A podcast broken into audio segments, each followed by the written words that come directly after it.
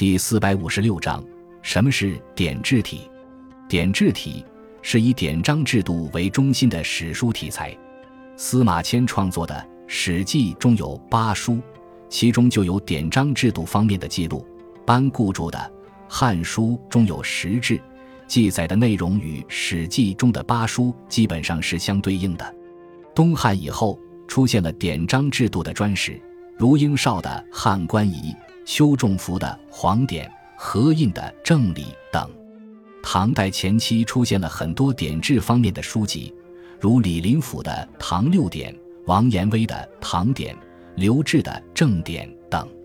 但这些都是关于某一朝代的典章制度的记叙，从单独的某部书中，并不能窥知历代典章制度的发展和演变的情况。中唐时期，杜佑在刘志《正典》的基础上进行扩展，编成了一部上启皇帝、下至唐代宗的典章制度的通史。通典，这是典制体正式创立的标志。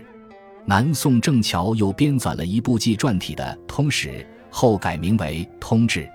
尽管通志并非典章制度的专史，但是其中作者用力最多，也是最受人看重的精华部分，是反映历代典章制度的二史略，因而史学家们将其与通典和文献通考这两部专史合称为三通。